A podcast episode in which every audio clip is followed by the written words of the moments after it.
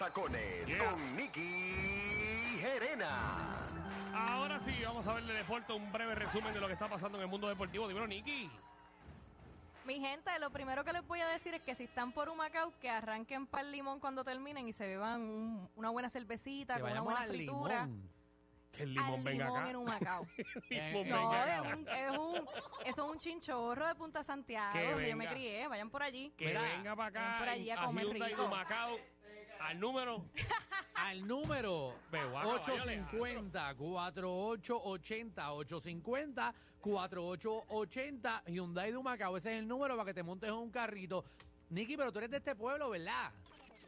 Sí, yo soy de allí. ¿Y dónde está el arroz? Los ca- las cositas esas de arroz que tú nos dices que nunca me han dado. en todo el Eh, pueblo. ah, los granitos. Eso está, eh, la fábrica está en Patagonia. Eso debe en estar cerca de donde Patagonia. ustedes pero están. eso, eso está bien lejos. por allá Sí, por- si se llaman los barrios, ¿qué te digo, bro?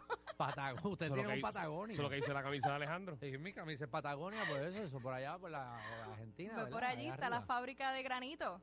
De Te van a- granito. allí los muchachos de, del dealer de ¿Dónde- seguro dónde te van a venden- llevar dónde granito ya venden mismo. granito aquí? ¿O eso ya se acabó? En Patagonia. Bueno, está la fábrica allí, gracias. de seguro te va. Aquí me han ayudado un montón. Me dije, ¿dónde está en Pero es que aquí venden carros, aquí no dan direcciones. Bueno, pero eso tiene GPS. Prendan una Mercedes eléctrica, eso no guía solo. Mira, vamos. para que llegue a la Patagonia. Vamos a lo que está pasando en el mundo deportivo. Cuéntame, Nicky. Mira, muchachos, este ya Morán regresó anoche a la NBA después de 25 juegos de suspensión, una de las suspensiones más grandes que ha tenido la liga.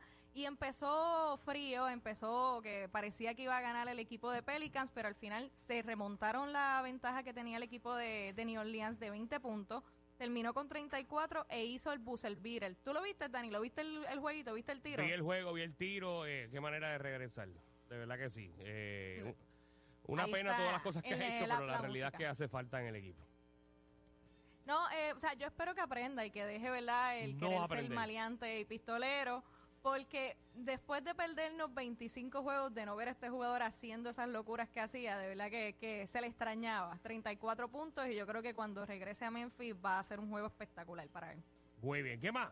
Mucha- y otro que también tuvo un clutch brutal ayer fue Golden State. Stephen Curry y compañía la están pasando mal porque han tenido bastantes revoluces después de que Draymond Green también se creyera luchador.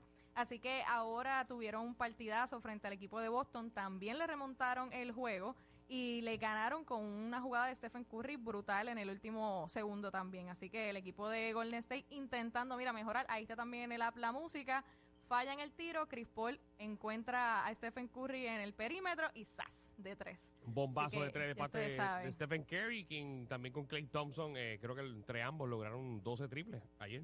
Diantre, un montón. 12 triples, Thompson hizo 24 puntos y Curry hizo 33 puntos. Por eso es que está, a la gente le encanta este equipo. Ahora mismo estén en récord perdedor.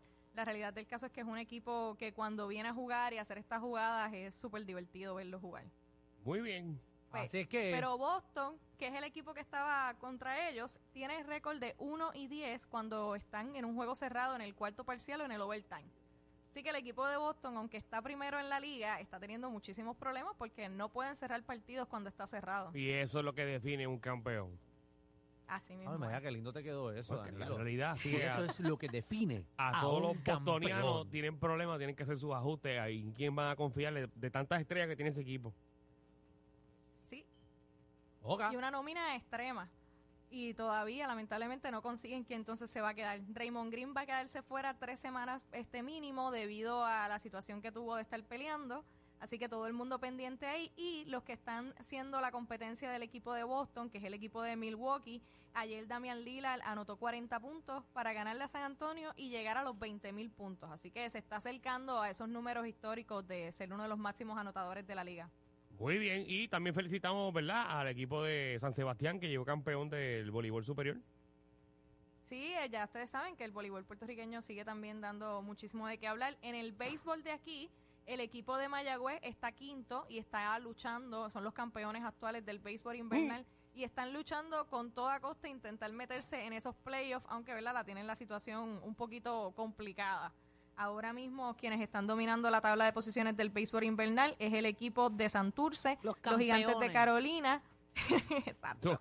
Los gigantes de Carolina, de Carolina, los criollos y el equipo de Ponce. Mayagüez está intentando con los nueve juegos que quedan meterse en ese, en ese mix, pero la realidad del caso es que está, está difícil. Mientras que el dirigente de Santurce, que tuvo la situación de que fue suspendido, Wilfredo Romero, pidió disculpas en el día de hoy por la situación que tuvo con los árbitros en el parque. Ahí que está, Hay mucho bochinche también ahí. Pasando de todo en la pelota también invernal de Puerto Rico. Nicky, ¿dónde te conseguimos? Cuéntame.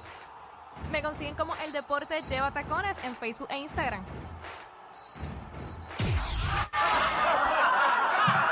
Corillo, ¿qué se siente no tener que El reguero de 3 a 8 por la nueva 9.